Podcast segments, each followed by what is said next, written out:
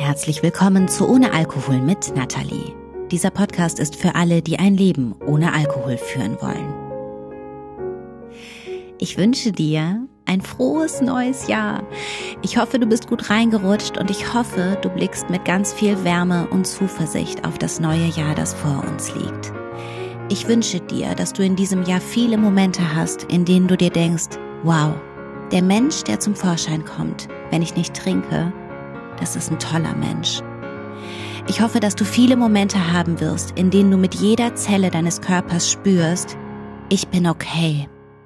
Und damit dir das leichter fällt, spreche ich in dieser Folge heute über einen Themenkomplex, der uns genau das oft so schwer macht, der uns oft im Weg steht, wenn es darum geht, uns selbst anzunehmen. Es geht heute um Scham, Stigma und Selbststigmatisierung. Ich erzähle dir, wie ich mit diesen Themen umgegangen bin und was mir dabei geholfen hat, diese Hürden zu überwinden. Und im Idealfall führt das bei dir dazu, dass du das auch bald kannst. Vor acht Jahren, als ich alle drei bis vier Tage bis zum Blackout getrunken habe, als ich nach jeder Absturznacht gebetet habe, nicht schwanger zu sein und mir keine Krankheit eingefangen zu haben, als ich innerlich dabei war zu sterben und als mir bewusst wurde, dass ich ganz aufhören muss mit dem Trinken, da wäre ich nie auf die Idee gekommen, mir Hilfe zu suchen. Zwei Dinge hielten mich davon ab. Meine Scham und das Wort Alkoholikerin. Die Scham, ein Leben voller Privilegien in den Sand gesetzt zu haben, und die Angst davor, von nun an mit einem Begriff gezeichnet zu sein, der es offiziell macht. Ich bin raus raus aus dieser Gesellschaft, zu der ich doch eigentlich so gern gehören möchte. Heute bin ich seit rund siebeneinhalb Jahren nüchtern und fühle mich wieder als Teil dieser Gesellschaft. Und ich liebe es so sehr. Das ist allerdings nicht von heute auf morgen passiert. Das war ein langjähriger Prozess. Das war ein Umdenken und ein Umfühlen. Es gibt ein paar Kernpunkte, die mir dabei geholfen haben, meine Scham zu überwinden und innerlich zurückzukehren. Und die möchte ich heute mit dir teilen, damit auch du bald stark zu dir stehen und stolz sagen kannst, ich liebe es, nüchtern zu sein. Erste Erkenntnis. Es gibt verschiedene Definitionen von Abhängigkeit. Als ich dann endlich aufhörte zu trinken, rankten in meinem Kopf mehrere Behauptungen darüber, warum ich süchtig geworden bin. Alle gleichzeitig und jede mit Absolutheitsanspruch. Drei Geschichten waren dominant. Erstens, du trinkst, weil du irgendein anderes, tiefer liegendes Problem hast, wahrscheinlich ein Kindheitstrauma. Zweitens, du bist eine willensschwache Versagerin, weil du es nicht hinbekommen hast, normal zu trinken. Und drittens, du bist Alkoholikerin, Du bist so geboren, das definiert dich, und zwar ein Leben lang. Mich haben alle drei dieser Erklärungen fertig gemacht. Zum einen, weil sie nicht zueinander passen, und zum anderen, weil keine davon mir auch nur einen Funken Mut gemacht hat oder meine Scham gelindert hat. Nach einer Weile stieß ich auf die neurobiologische Definition von Alkoholabhängigkeit. Also auf die Erklärung, dass es sich bei Alkoholabhängigkeit vor allem um eine Krankheit des Gehirns handelt. Das war ein Gamechanger für mich. Zunächst einmal, weil ich dadurch auf einer übergeordneten Ebene begriff, es gibt nicht die eine wahre Erklärung für Sucht, es gibt unterschiedliche Wege, Abhängigkeit zu erklären. Das hat sehr viel Ordnung geschaffen in meinem Kopf. Inhaltlich wiederum hat mir diese Definition eine Möglichkeit eröffnet, mich nicht mehr so abgrundtief dafür zu hassen, dass ich ein Alkoholproblem entwickelt habe. Für mich war das so entlastend zu verstehen. Ich bin in einem Land aufgewachsen, in dem wir diese Droge unreflektiert und im Übermaß konsumieren. Diese Droge ist toxisch und sie immer wieder zu konsumieren führt dazu, dass mein Hirn Schaden nimmt und erkrankt dass sich mein Verhalten ändert, dass ich Dinge tue, die ich nicht tun will, dass ich meine Werte verrate. Aber das ist nicht meine Schuld. Das sind Folgen eines allgemein anerkannten Drogenkonsums, der mein Hirn verletzt. Und wenn ich das lasse mit dem Drogenkonsum, dann kann ich anfangen zu heilen. Ich kann wieder ganz gesund werden. Man kann das anders sehen, ne? Keine Frage. Aber für mich hatte die Botschaft dieser Definition einen extrem entlastenden Effekt. Denn die Botschaft lautet, die Droge ist das Problem, nicht ich bin das Problem. Durch die neurobiologische Definition von Alkoholabhängigkeit habe ich zum ersten Mal gedacht, wow, vielleicht war das gar nicht meine Schuld, dass ich süchtig geworden bin. Vielleicht muss ich mich dafür gar nicht so schämen. Die Autorin und Moderatorin Sophie Passmann schreibt in ihrem Buch Pick Me Girls, man kommt nicht auf die Idee, sich zu ermächtigen, wenn man sich schämt. Und wer sich schämt, glaubt nicht, dass ihm oder ihr Unrecht geschieht. Man hält es halt aus und denkt, na ja, zu Recht. Sophie Passmann nutzt diesen Begriff ermächtigen hier im Kontext von Raum einnehmen, für sich einstehen, den Mund aufmachen, seine Wahrheit selbst definieren und aussprechen können. Wir leben in einem Land, in dem wir lernen, dass Alkohol etwas Tolles ist. Gleichzeitig führen unsere politischen Rahmenbedingungen dazu, dass wir als Gesellschaft sowohl Gesundheit als auch Krankheit sehr stark individualisieren und Sucht erst recht. Dass es sich bei meiner Abhängigkeit um ein gesellschaftliches Problem handeln könnte, das kam mir lange nicht in den Sinn. Dass es sich um politisches, nicht um persönliches Versagen handeln könnte, kam mir nicht in den Sinn. Bis ich irgendwann verstanden habe, dass es Menschen gibt, die Interesse an meiner Sucht haben, weil sie viel daran verdienen. Alkoholkonzerne machen einen gigantischen Umsatz mit Menschen wie mir und wahrscheinlich auch mit Menschen wie dir. Welch erhebliche finanzielle Einbußen sie hinnehmen müssten, wenn Menschen wie wir wegfielen aus der Gleichung, das zeigen zwei internationale Studien. Eine aus dem Jahr 2016 zeigte, dass der Prozentsatz an RauschtrinkerInnen in Australien und Neuseeland je nach Definition von Rauschtrinken zwischen 50 und 65 Prozent liegt. Diese Spanne zwischen 50 und 65 Prozent, die erklärt sich so. Nimmt man die in Deutschland gängige Rauschtrinkdefinition von fünf Standardgläsern oder mehr pro Gelegenheit, dann liegt der Prozentsatz bei ungefähr 50 Prozent.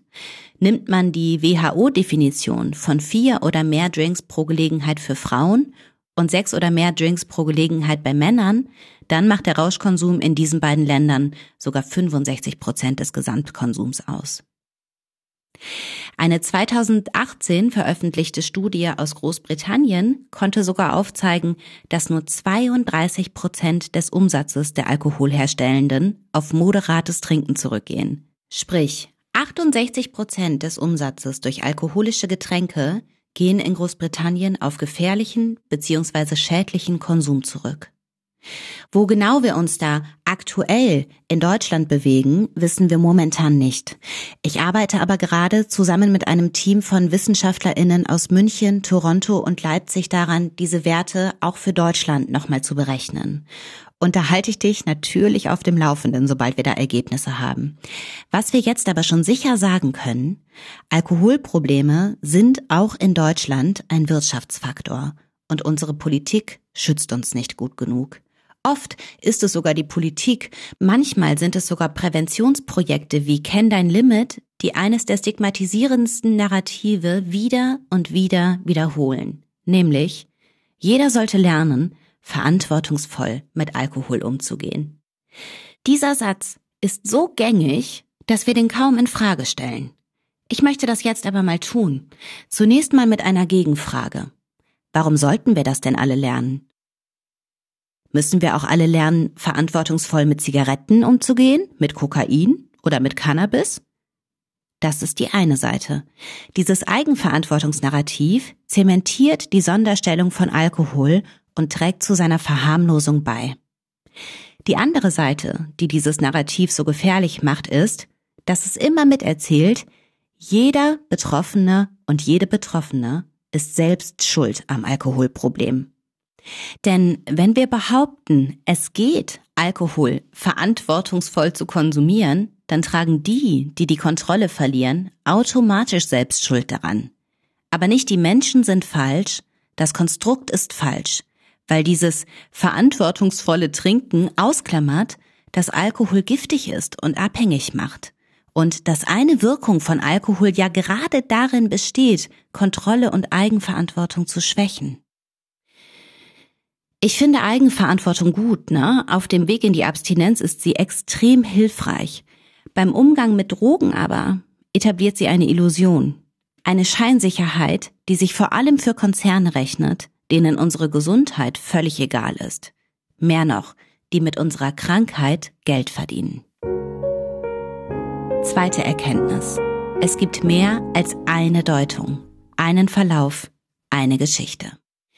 Die Autorin Chimamanda Adichie sagt in ihrem TED Talk The Danger of a Single Story, The problem with stereotypes is not that they are untrue, but that they are incomplete. Das Problem an Stereotypen ist nicht, dass sie falsch sind. Das Problem ist, dass sie nicht komplett sind. Und ich finde diesen Gedanken so klug. Denn ja, wer trinkt, wird unangenehm und schwierig, unerträglich und oft auch eklig. Also am Stereotyp ist schon was dran. Das Problem liegt darin, dass Stereotype Menschen auf ihre negativsten Seiten reduzieren. Dass die Betonung darauf liegt, wie anders sie sind als alle anderen. Das Problem an Stereotypen ist, dass sie nur eine einzige Geschichte zulassen. Eine, die ein Zerrbild erzählt und dadurch verleumdet, was da noch alles ist. Es war für mich ein großer Schritt, mir meine Geschichte zurückzuholen.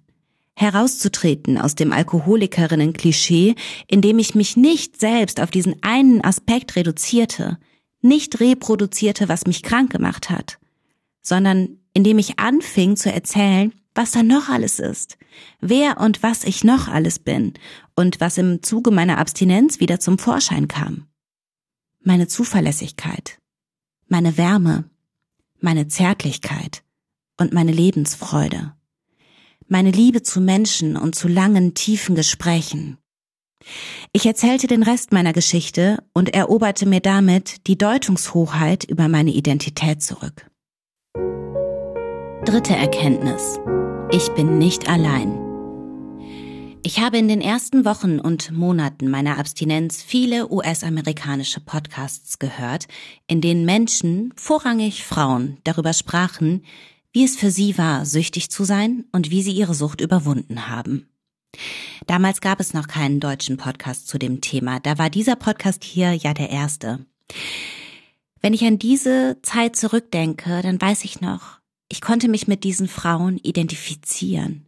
Und ich brauche dir wahrscheinlich nicht zu erzählen, wie heilsam es ist zu merken, oh wow, ich bin gar nicht die schlimmste Person dieser Erde. Es gibt noch andere wie mich.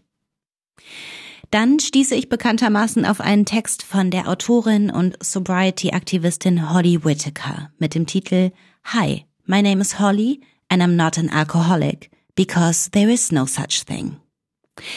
Darin beschreibt sie, warum sie sich nicht mehr als Alkoholikerin bezeichnet. Ihre Argumentation elektrisierte mich. Alkohol ist die einzige Droge, bei der du als krank giltst, sobald du aufhörst, sie zu nehmen. Solange du dich noch abschießt, ist alles okay. Aber wenn du aufhörst, wirst du zur Alkoholikerin. Hä? Das ergibt keinen Sinn. Menschen, die aufhören zu koksen, sind doch auch keine Kokaholiker. Menschen, die aufgehört haben zu kiffen, sind keine Kiffer, sondern Menschen, die aufgehört haben zu kiffen. Ich habe das damals gelesen und ich dachte wirklich, mein Kopf explodiert. Dieser Text hat für mich alles verändert. Denn plötzlich fühlte sich das mit der Abstinenz sehr warm und sehr machbar an. Holly hat mir mit ihren Worten die Berechtigung erteilt, meinen eigenen Weg zu finden und auszusprechen, was ich schon so lange gespürt habe. Dieser Begriff Alkoholikerin, der funktioniert für mich nicht. Ich will und darf mit Sätzen leben, die mir Selbstvertrauen schenken. Sätze wie Ich liebe es, nüchtern zu sein. Ich bin unabhängig. Ich trage Verantwortung für mich, meine Gedanken und meine Taten. Ich kann alles erreichen, was ich mir vornehme. Und Abstinenz ist nichts, was ich tun muss, weil ich sonst sterbe. Abstinenz ist mein Jackpot. Aber, ja, Da war noch immer dieses Problem mit der Scham. Diese tiefe Überzeugung in mir, dass Menschen mich ausgrenzen würden, wenn sie diesen Alkoholproblemteil meiner Geschichte kennen.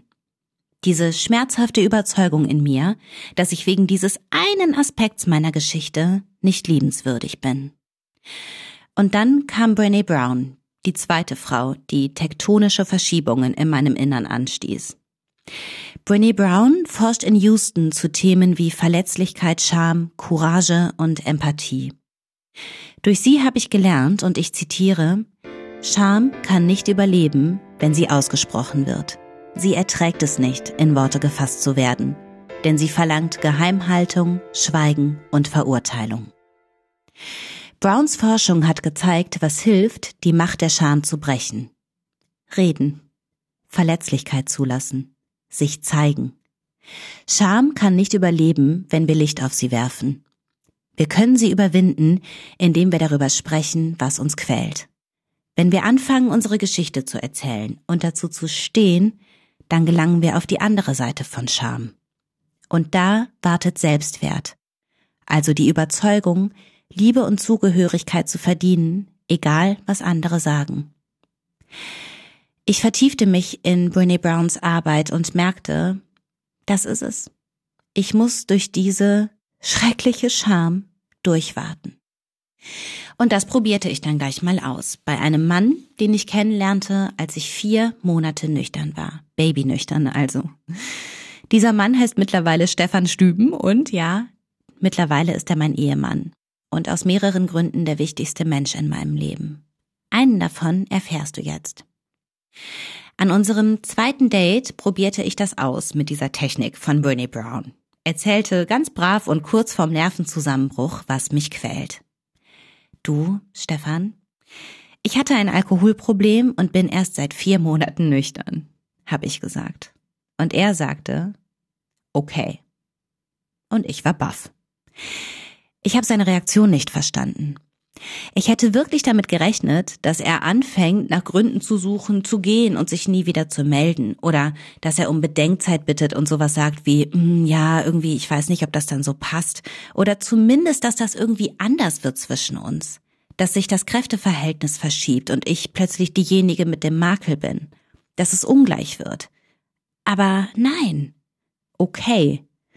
Er fand es sogar gut, dass ich mein Problem erkannt habe und es angehe. Und da habe ich es zum ersten Mal gefühlt. Vielleicht gibt es wirklich nichts, für das ich mich zu schämen brauche.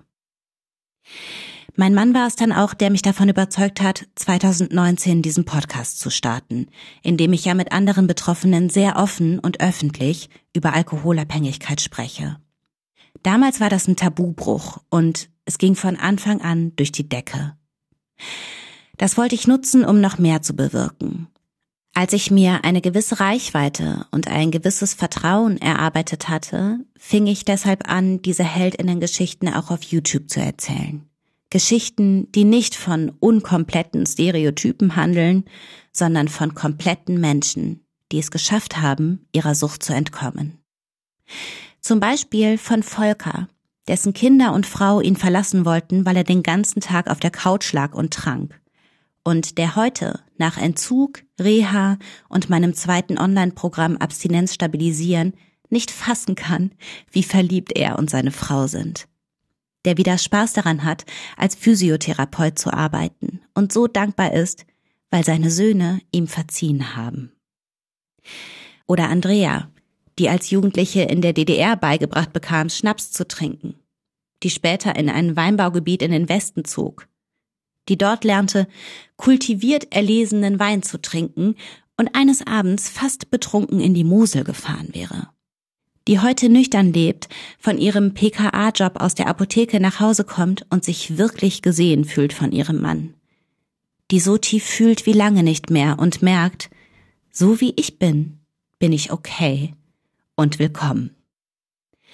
Oder Alex, die noch trinken musste, als ihr Sohn klein war, weil sie der Illusion aufsaß, nur mit Alkohol wäre das Leben lebenswert, die sich nicht vorstellen konnte aufzuhören, die ihren Sohn über alles liebt und eine Riesenangst davor hatte, dass ihm etwas passiert, wenn sie betrunken und nicht handlungsfähig ist, die nun seit drei Jahren nüchtern lebt, mit ihrem Sohn zum Reiten geht, mit ihren Freundinnen Lachkrämpfe bekommt und bei ihrer Arbeit eine Kollegin ist, die alle lieben. All diese Menschen stehen für so viel mehr als fürs Klischeebild von Verwahrlosung und Siechtum und Verfall. All diese Menschen sind wunderschön und haben sich ihre Geschichte zurückerobert. Und du kannst das auch. Und weißt du, was all diese Menschen auch noch verbindet? Sie haben meine Online-Programme absolviert und haben dadurch Zugang zur OAMN Community, was eine super Kombi ist, um zu lernen, deine Scham zu überwinden. Durch meine Programme verstehst du die Hintergründe deiner Sucht und lernst Techniken und Strategien, dich und dein nüchternes Leben so aufzusetzen, dass es dir gut geht. Und in der Online-Gruppe kannst du die ersten Schritte gehen, wenn es darum geht, deine Scham zu überwinden.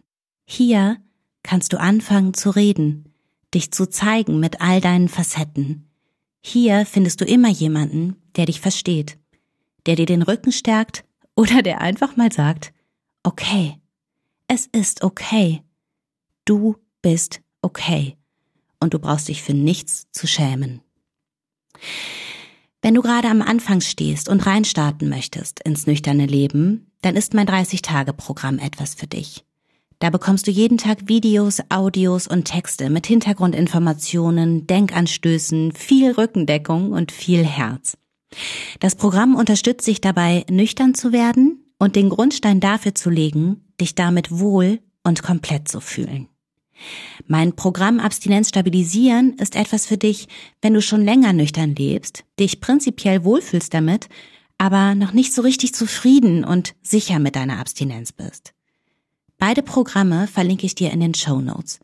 Es würde mich riesig freuen, dich in unserer Community begrüßen zu dürfen und auch dir dabei zuzusehen, wie du aufblühst. Danke fürs Zuhören, frohes neues Jahr und denk dran, ein Leben ohne Alkohol ist keine Qual, es bedeutet Freiheit. Alles Liebe, deine Nathalie.